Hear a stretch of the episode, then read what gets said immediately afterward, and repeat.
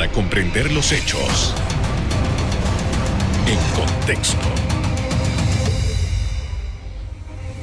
Muy buenas noches, sean todos bienvenidos y ahora para comprender las noticias las ponemos en contexto. En los próximos minutos hablaremos de la incidencia de casos de COVID-19, el efecto de la variante Omicron y del proceso de vacunación.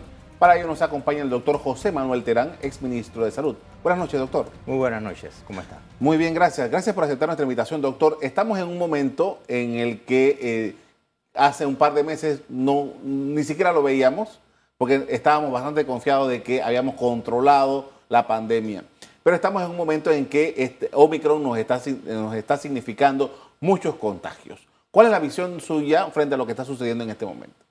Bueno, que la última palabra sobre el COVID no está escrita, ni siquiera tal vez aparezca en el diccionario.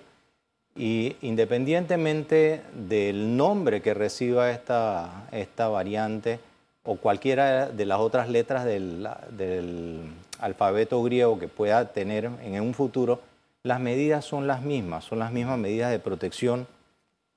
El uso de la mascarilla importantísimo. El distanciamiento social y mantener un sentido común en cuanto a la forma como protegernos nosotros mismos para contagiarnos nosotros y evitar contagiar a, otras personas. Esta Omicron nos ha enseñado algo importante, que hay mucha gente que está siendo infectada y muy pocas de ellas terminan en un hospital, mucho menos en una unidad de cuidados intensivos y aquellas que están en una unidad de cuidados intensivos o que fallecen son precisamente las que no han recibido una, un esquema de vacunación, un esquema de vacunación completo. Me refiero a, a las tres dosis, aunque eso todavía está por decidir. Y eso es lo que sucede a nivel mundial, sucede en los hospitales públicos y está sucediendo en los hospitales privados. ¿Qué ha sido o cuál ha sido el factor que ha decidido este cambio gran cantidad de personas infectadas, pocos pacientes hospitalizados, la vacuna. Ahora, doctor, eh, hablando de Omicron y lo que ha significado, uno de, uno de, los elementos es que dice, bueno, las personas que están vacunadas eh, le da una enfermedad que no es grave, una enfermedad que se puede manejar y, dicen los especialistas, los colegas suyos, que eso puede quedarse en casa con los debidos tratamientos. Pero eh, hay alguna preocupación por el tema de las cuarentenas, el cuánto tiempo puede pasar una persona, un trabajador que ha sido contacto, cuánto tiempo puede pasar una, persona que está enferma. Hay un debate ahora mismo en Panamá acerca de ese asunto. ¿Cuál es la visión suya? Bueno, yo estoy de acuerdo en la última medida tomada por el Ministerio de Salud en, el, en el tema de disminuir el tiempo de cuarentena y el tiempo de aislamiento. Podría bajarse aún más. Otros países ya lo han hecho, por ejemplo en Colombia han establecido siete días. Eh, y aquí lo que, de lo que hay que determinar es cómo hacer que no se abuse de este proceso. Me explico. Una persona tiene un contacto con un positivo, llama a su trabajo y dice, tuve un contacto con un positivo. Ok, vete cinco días eh, de cuarentena, al quinto día te haces tu prueba de antígeno está negativa, regresas a trabajar. Al día siguiente me contagié, fue, primero fue con el primo, después fue con la prima. Y se va cinco días adicionales. Y en ese proceso podemos ir haciendo que nuestra economía se vea afectada. Y ahí es donde, donde tiene que haber una responsabilidad de la persona y tomar esto como muy serio, porque al final todos los panameños saldremos, saldremos afectados. Ahora, la definición de eso, ¿quién es el contacto? Porque eh, parte del asunto es, dice, bueno, usted lo acaba de decir, hay que usar la mascarilla. Eh, si yo estoy tratando con una persona que tiene su mascarilla y yo no la tengo, o al revés, o paso dos minutos o menos de dos minutos con esa persona que no tiene mascarilla. O sea, ¿cómo calibramos eso? ¿Quién es la persona realmente de contacto? Ellos han definido, por ejemplo, el contacto estrecho, que es cuando se ha tenido un contacto con una persona eh, sin ningún tipo de protección personal por, por aproximadamente 15 minutos. Eh, ahí es lo que se llama un contacto estrecho. También nosotros tenemos los contactos que son intrahospitalarios, en la cual eh, son personas que estamos trabajando en un hospital y de repente alguien comete el desliz de quitarse su mascarilla o ambos en, un almuerzo, una cena, una merienda o lo que sea. Eh, y eso es definitivamente una situación en la cual hay que tomar acciones. Ese es el contacto estrecho que le llaman.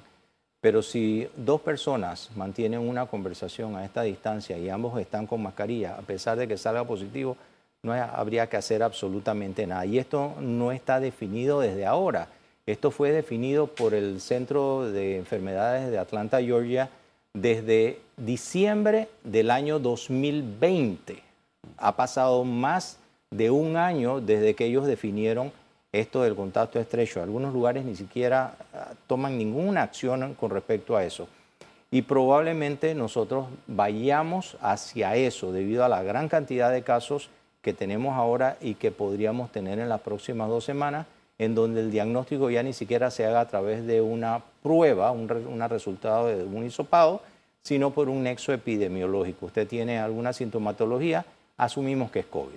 Ahora, desde el punto de vista laboral, eh, digamos, una persona que tiene un contacto y no desarrolla la enfermedad, esos cinco días que por decreto debe permanecer aislado, cuentan como una, una, situación de incapacidad? ¿Cómo se maneja eso? Debiese ser una incapacidad. Debiese ser una incapacidad. Uno tiene 18 días de incapacidad que nos corresponde al, al año. Hay algunos otros grupos eh, que tienen 30 días de incapacidad al año, eh, específicamente creo que las enfermeras. Así que debe contarse como una incapacidad. Yo escuché al, creo que era el viceministro de Trabajo hoy precisamente decir que eh, aquellas personas que excedieran sus 18 días podrían llegar a algún tipo de acuerdo con la empresa para tomar como unas vacaciones adelantadas si tuvieran que estar en cuarentena o en, un aislamiento posterior, ya que tengan, hayan sido un contacto estrecho o que tengan la enfermedad per se. Para los efectos de las empresas, eh, doctor, el, la, esta condición de incapacidad va refrendada con un certificado médico. Correcto. Esa es la manera. Eh, si una persona eh, solamente por contacto y, se aísla simplemente por el hecho de que es la, norma aislarse y no necesita un médico, eh, ¿cómo, se maneja en ese caso? Bueno, eso es lo que las autoridades deben definir y lo deben definir rápido porque este es un tema que ha estado sobre el tapete durante muchísimos meses eh, desde que esto comenzó. Una de las, mis primeras preocupaciones es cómo manejar esta situación. Y esto todavía no está definido. Lamentablemente no está definido y si hoy hay un Consejo de Gabinete extraordinario para definir la compra de unas vacunas o cualquier otra cosa, pues este debería ser uno de los temas a tratar. Ahora, doctor, eh, justamente nosotros hemos, eh, aquí en Panamá, nos hemos sentido eh, este año, que recién pasó el 2021, bastante cómodos en el sentido de que Panamá finalmente logró traer un número importante de vacunas y ha vacunado, según la, estadística del gobierno, el 80% de la población. Esto, con las variantes que existen y que están por venir, ¿en qué posición nos coloca? En una muy buena posición. De hecho, los resultados que estamos viendo son muy buenos y es precisamente por el alto índice de vacunación. Ahora quisiéramos que esta vacunación de niños se dé en una forma lo más rápida posible para que esa población todavía eh, que no ha sido vacunada este, comience su proceso de inmunización pensando más bien en el proceso de inicio de clases. Y la educación es algo tan importante. Nosotros tenemos un, un premio eh, que nos da mucha tristeza de ser el país con el mayor la mayor cantidad de números de días perdidos por el asunto del COVID a nivel mundial. Y esta es la estrella del gobierno. Entonces pongamos esa estrella a brillar y pongámosle toda la atención necesaria para que estos niños comiencen a acudir a sus escuelas. Y los profesores, la responsabilidad de tener todas sus vacunas correspondientes. Con esto vamos a hacer una primera pausa para comerciales. Al regreso seguimos hablando de la situación del COVID-19 en nuestro país. Ya volvemos.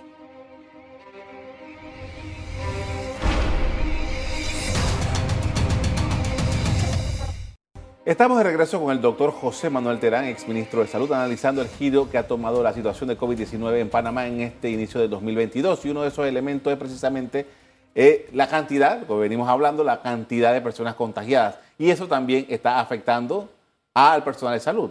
¿Cómo, lo ve? Terrible, terrible. Nosotros todos los días tenemos nuevas, personas que están contagiadas o que han tenido contacto estrecho con algún tipo de familiar. Nosotros le damos un seguimiento diario a los casos del hospital y afortunadamente no hemos tenido ninguna transmisión intrahospitalaria, eh, como sí pudo haber sucedido en la primera etapa cuando apenas, apenas estábamos conociendo el, el, virus. Hoy la cosa es bastante diferente, pero las personas tienen su familia, tienen el contacto directo y se infectan. Entonces, esas personas que hoy podrían estar dentro de un proceso de vacunación o de estar haciendo los hisopados, eh, tienen otra responsabilidad dentro del hospital, que es atender a los pacientes que están hospitalizados, ya sea por COVID o por otras enfermedades. Los hospitales están llenos y el personal está, se ha reducido para poder hacer esos tres procesos eh, el hisopado, la vacunación y mantener a nuestros hospitales seguros y con una calidad en la atención. Entonces tenemos todos los días que estar jugando con esos tres factores para seguir dando esta atención. Así que no es fácil, Carlos, no es fácil. Todos los días eh, salen más personas eh, contagiadas y tenemos que buscar otros recursos para suplir las necesidades de los hospitales. Eh, estaba viendo la estadística, por ejemplo, del domingo. 20 mil pruebas se hicieron el domingo. Creo que eran como 4 mil y tantas personas que salieron positivas. Se dice que a esta etapa en la que nos encontramos es, muy probable que se vayan reproduciendo, multiplicándose muchísimo más los casos.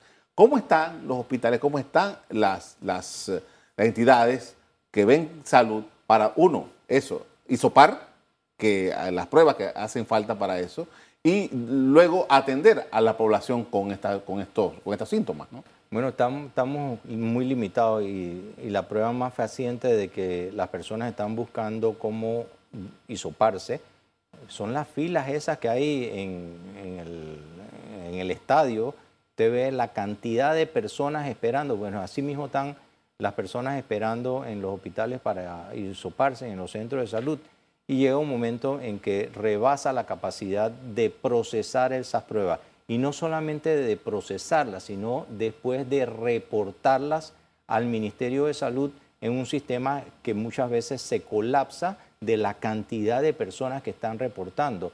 Usted mencionaba 4.000 casos, pero hace unos días atrás nosotros tuvimos 9.500 aproximadamente casos positivos, que fue cuando se cayó, se cayó el sistema del ministerio.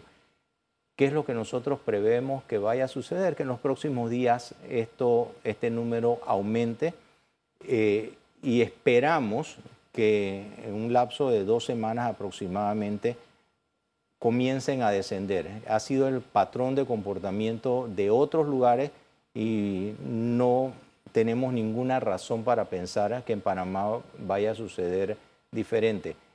Pero sí tenemos una ventaja con respecto a otros países.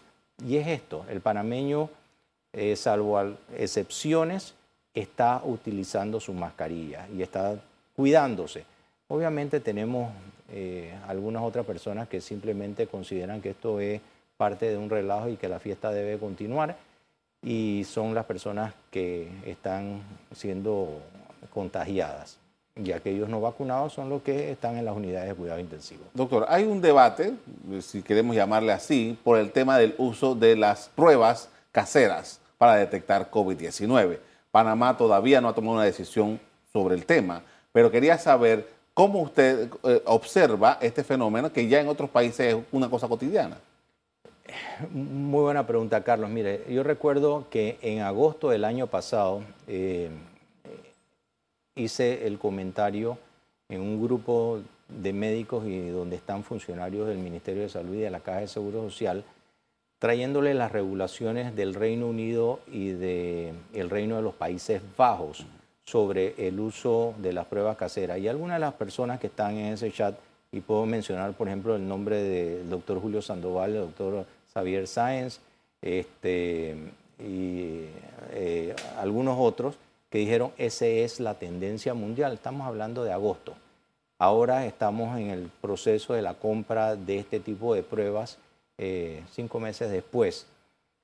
Bueno, qué bueno, qué bueno que, que se esté haciendo ahora pero si las hubiéramos tenido anteriormente, tal vez la presión sobre los hospitales y sobre la cantidad de personas que están atendiendo, eh, están siendo atendidas en distintos centros para los hisopados, hubiese bajado. Ahora, doctor, usted fue ministro de Salud, usted sabe cómo, cómo, cómo se regenta el, salud. ¿Esto, ¿Esto qué necesita? Porque hemos visto eh, intenciones de un proyecto de ley, hemos visto una decisión del gobierno. Eh, eso no es simplemente que alguien lo traiga y farmacia de droga pasa por farmacia de droga. ¿Cómo, cómo sucede esto? Mire, lo, del proyecto de ley eh, de la diputada Harding, creo que es, no tiene mayor sentido. Eh, podría ser una actuación política, pero a nivel médico no tiene ningún sentido porque ya existe la regulación para todo lo que es la importación de medicamentos, de, productos de dispositivos médicos, insumos médico-quirúrgicos, todo eso está debidamente regulado, igual que son las importaciones especiales como esto. Claro ejemplo, la misma vacuna. El Ministerio de Salud, a través de Farmacia y Droga, emitió una resolución para la importación de las vacunas. Igual podría suceder con otros tipos de medicamentos que eh, no necesariamente tendrían que pasar por el proceso del registro sanitario para que tengan el beneplácito de las autoridades para que sean adquiridos y ofrecidos a la, ciudadanía. Solamente habría que ver la fiabilidad de, los artículos que están comprando. Por supuesto, que tiene que tener una, especificidad eh, alta para que sea confiable. La otra, el otro tema de esto es es que no vamos a confiar de la buena voluntad del panameño en cuanto al resultado. Ah, es que me voy a quedar callado si salgo positivo. Pues entonces eh, no le estamos dando la oportunidad al ser humano de expresarse como realmente debiese ser. Y de, ese deber ser es actuar en beneficio no solamente de él, sino de su familia y de la comunidad. Entonces, Igual que sucede con una prueba de embarazo. ¿Por qué una persona se hace una prueba de embarazo? Porque quiere saber si está embarazada o no. Igual sucede con el COVID. Ahora es una responsabilidad de esa persona actuar de buena fe ante, ante la ciudadanía. Con esto vamos a hacer otra pausa para comerciales. Al regreso seguimos analizando el aumento de los casos de COVID, cuarentena y aislamiento. Ya volvemos.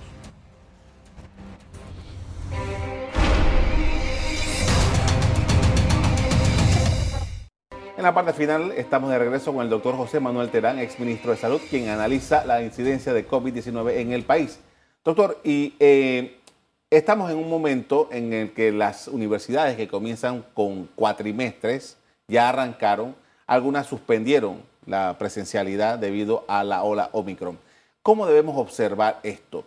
Eh, usted hablaba hace un rato sobre la necesidad de que eh, tengamos escuelas, ya falta menos de un, o un mes y 10 días más o menos para que arranquen las escuelas. Eh, para todas estas, las actividades eh, eh, de diferente naturaleza, con Omicron, ¿se deben suspender todas? ¿No se deben suspender? ¿Qué, ¿Tiene que entrar en una nueva regulación? ¿Cómo usted lo ve? Mire, la, yo creo que el, el factor de decisión va a ser la capacidad hospitalaria, ¿no? Hoy en día nosotros tenemos suficiente capacidad hospitalaria y las cosas podrían manejarse en una forma mucho más laxa sin estar pensando, por ejemplo, en algún tipo de restricciones de movilización o de eh, o nombre o, o nombres o sexo y estas cosas que ya vivimos en el pasado. Lo que va a decidir hasta dónde nosotros podemos permitir la apertura va a ser la capacidad hospitalaria. Esa es mi forma, mi forma de pensar.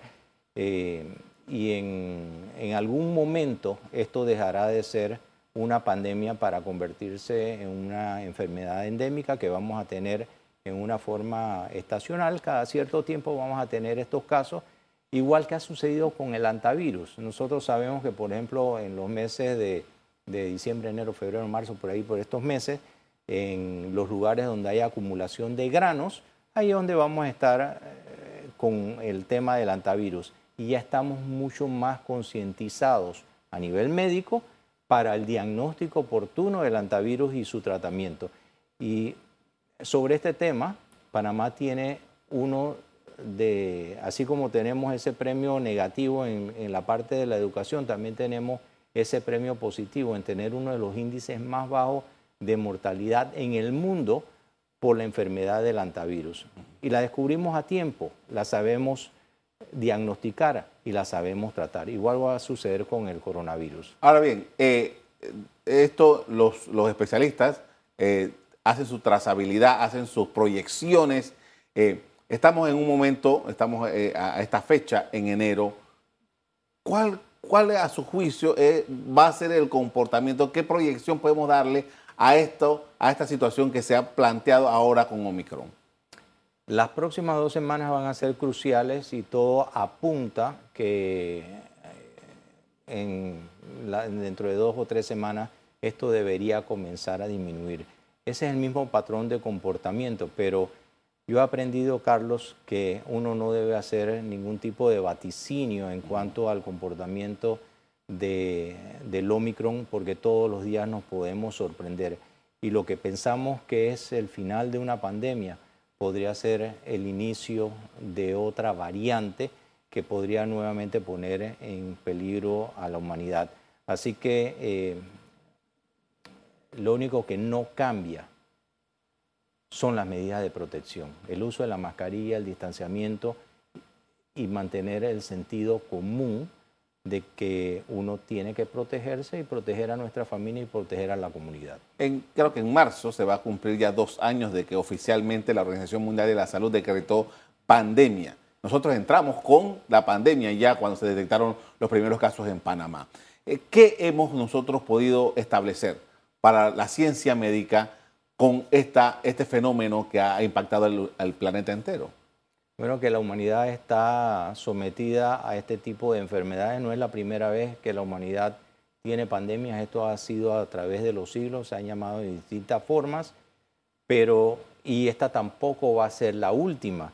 Eh, hay un video muy interesante del presidente Bush hace muchos años atrás en lo cual él decía, nosotros vamos a tener una pandemia si no tomamos las previsiones en este momento y ahí es hacia donde tenemos que caminar.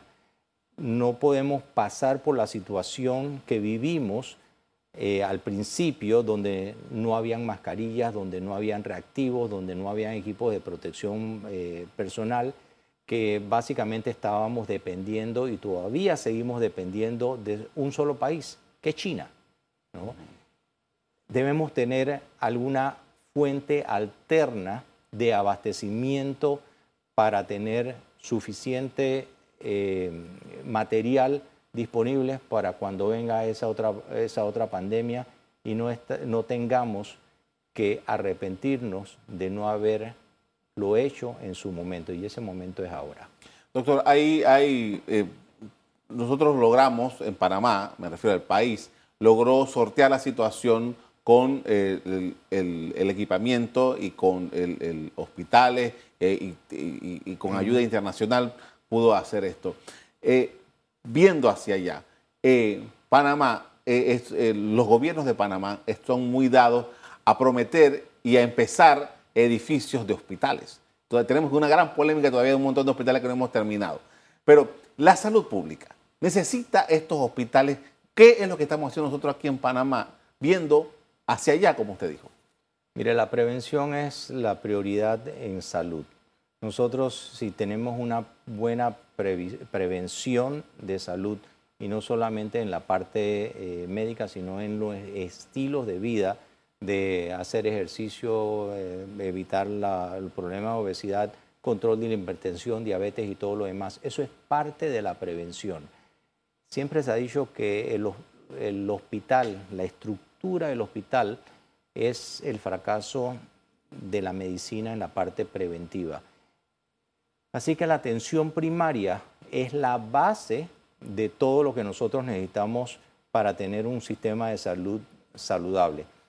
Obviamente que nos vamos a enfermar, somos personas que cada día tenemos más edad y que eventualmente vamos a necesitar los, los recursos hospitalarios, pero esos recursos tienen que ser administrados en una forma correcta. No puede haber duplicidad de funciones entre las dos instituciones públicas, la Caja de Seguro Social y el Ministerio de Salud. Así que lo que es la parte de integración de esos servicios, tal como está establecido en la Constitución Nacional, debe ser un hecho y que esto simplemente no sea una promesa de un gobierno para lograr un objetivo electoral y que al final simplemente queda como letra muerta en un papel. Le agradezco mucho, doctor, por habernos acompañado. Muy amable. Gracias. De acuerdo con los especialistas, la variante Omicron puede ser entre 10 y 15 veces más contagiosa que la original de Wuhan. No obstante, su efecto en los pacientes puede ser leve si las personas están completamente vacunadas. Hasta aquí el programa de hoy. A usted le doy las gracias por acompañarnos. Me despido invitándolos a que continúen disfrutando de nuestra programación. Buenas noches.